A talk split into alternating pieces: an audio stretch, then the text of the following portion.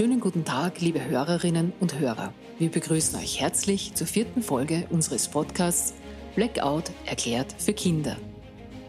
Hallo Herbert, wir haben in der letzten Folge gehört, wie wichtig es ist, dass wir uns beim Blackout selber helfen können und dass uns das, je besser wir vorbereitet sind, auch gut gelingen kann. Ach ja, und nicht in Panik geraten oder darauf vergessen, unseren Nachbarn oder Freunden zu helfen.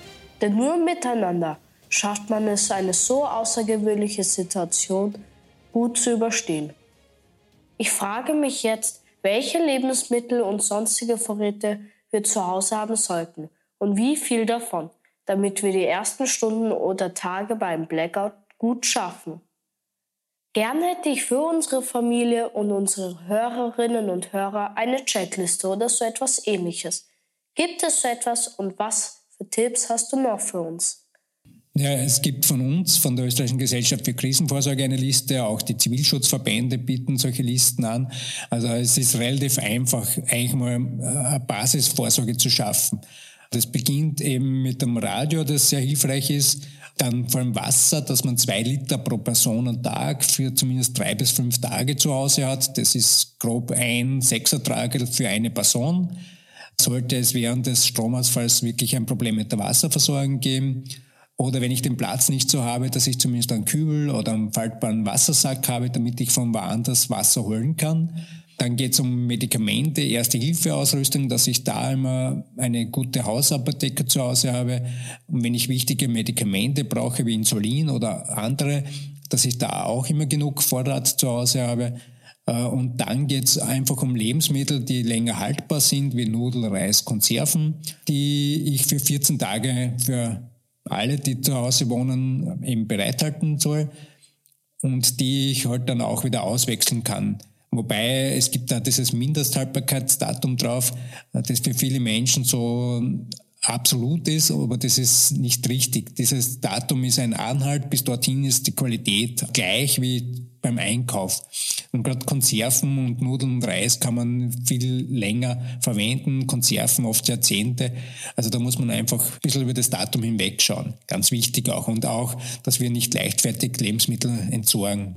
Ja, und dann kommt auch oft die Frage, ja, ich kann ja nicht kochen, weil wenn eben kein Strom da ist, dann viel, äh, funktionieren viele Kochgeräte nicht. Das stimmt, aber das betrifft nur den ersten Tag, solange der Strom ausgefallen ist. Wenn der Strom wieder da ist, kann ich wieder kochen, aber ich werde nicht einkaufen gehen können, weil die Geschäfte gar nicht offen haben, beziehungsweise keine neuen Waren bekommen. Und daher ist es so wichtig, dass ihr zu Hause diese 14 Tage selbst überstehen könnt mit dem, was ihr zu Hause habt und wenn das viele Menschen machen, dann können die Leute, die auch die Systeme wieder hochfahren müssen, wieder was produzieren müssen, wieder mit dem LKW transportieren müssen, in die Arbeit kommen, wenn die eigene Familie versorgt ist.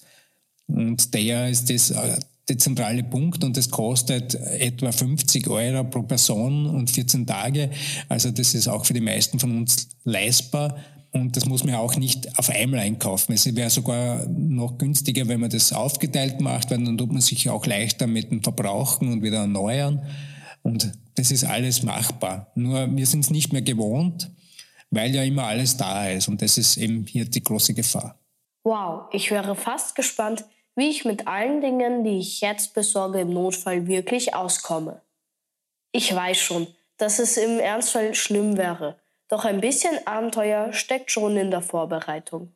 Auf jeden Fall werde ich mit meinen Eltern eine Checkliste erstellen, Schritt für Schritt alles besorgen und noch meinen Freunden davon erzählen.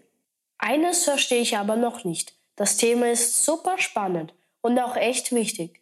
Warum machen wir dazu nicht mehr in der Schule oder bekommen von unserer Heimatgemeinde eine Information, dass wir vorsorgen sollten? Ja, weil uns diese Abhängigkeiten nicht bewusst sind. Weißt du, früher in meiner Kindheit war es noch üblich, ich bin auch am Land aufgewachsen, wir hatten eine Speis zu Hause und wir hatten eigene Schweine und auch Kühe und wir haben uns eigentlich über Monate selbst versorgen können und äh, eigentlich einkaufen war nicht so wichtig.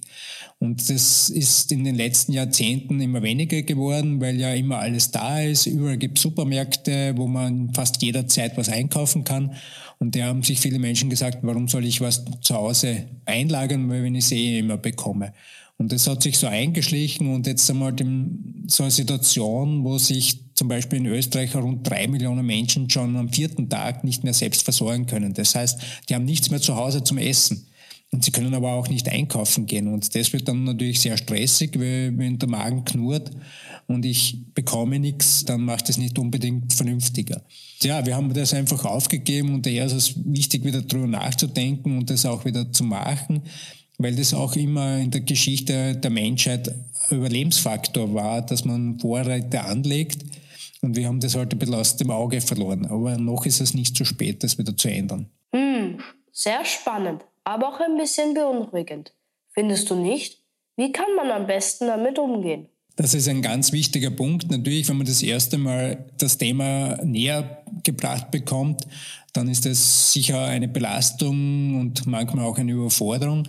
Aber ganz wichtig ist, äh, Angst ist ein schlechter Berater. Das heißt, Angst lähmt und dann kann man nicht vernünftig denken. Und daher ist es auch so wichtig, dass man das Thema jetzt anspricht und viele Verantwortliche meiden das, weil sie eben fürchten, dass die Menschen in Angst geraten. Das führt aber genau zum Gegenteil, weil wenn ich mich nicht vorbereite, dann trifft das genau dann in der Situation zu. Und stell dir einfach vor, äh, es würde jetzt passieren, du bist nicht vorbereitet, du weißt nicht, was auf dich zukommt und du merkst, es wird aber immer schlimmer und nicht besser wie normal bei anderen Ereignissen, äh, dann wird es viel mehr beunruhigen und vor allem auch du hast dann keine Möglichkeit mehr, was zu organisieren, weil alles, was du nicht jetzt vorbereitet hast und verfügbar hast, hast du dann nicht mehr. Und daher ist es wichtig, auch wenn es mal im ersten Moment beunruhigend ist, sich damit auseinanderzusetzen, auch die Eltern einzubinden, auch den Freundeskreis einzubinden. Und wenn möglichst viele von uns sich einfach vorbereiten, dann schaffen wir auch das. Aber wenn wir einfach weiterhin das ignorieren und glauben, es passiert eh nicht und wir haben immer alles verfügbar, dann könnte das wieder diese Truthahn-Überraschung hervorbringen. Und die möchten wir vermeiden. Ja, und vielen Dank an dich, dass du so neugierig bist und dieses Thema aufgreift, weil ich glaube, Kinder sind ein ganz wichtiger Multiplikator. Ich erinnere mich auch noch, in meiner Schulzeit habe ich die Mülltrennung eingeführt. Etwas, was heute selbstverständlich ist, war vor 30 Jahren völlig neu und ich, mir ist es gelungen, im Internat das einzuführen. Und daher glaube ich auch, dass jetzt Kinder wieder eine wichtige Rolle haben zum Beispiel auch Richtung Klimaschutz, aber auch bei diesem Thema, wie können wir uns besser aufstellen, damit wir nicht bei jeder Krise völlig überrascht werden. Ja, da hast du recht. Wir Kinder sind da vielleicht mutiger und wollen, dass sich die Dinge ändern. Ich freue mich sehr, dass du dir so viel Zeit genommen hast für meine Fragen und hoffe sehr, dass jetzt viele Hörerinnen und Hörer auch krisenfit werden. Denn wie wir in dieser Folge gelernt haben, ist es gar nicht so schwer oder kompliziert, für alle Personen im Haushalt genügend Wasser oder Lebensmittel zu Hause zu haben. Wir beide gehen jetzt am besten unsere Infos durch und schauen, ob wir noch etwas in einem Podcast erklären müssen. Bis bald, liebe Podcast-Gäste. Wir hoffen euch, liebe Zuhörerinnen und Zuhörer, mit der vierten Folge wieder einen guten und spannenden Einblick sowie viele wertvolle Tipps zum Thema Blackout gegeben zu haben. Alle Podcast-Folgen findet ihr ab sofort auf der Website von www.krisenfit.jetzt und überall, wo es gute Podcasts gibt. Zum Beispiel auf Spotify, Apple Podcasts und vielen anderen Streaming-Plattformen. Und noch etwas ganz Wichtiges. Ihr findet auf www.krisenfit.jetzt tolle Ratgeber für die Anlage eines Basisvorrats und weitere Tipps für euch und eure Familie. Schaut hinein und macht euch krisenfit.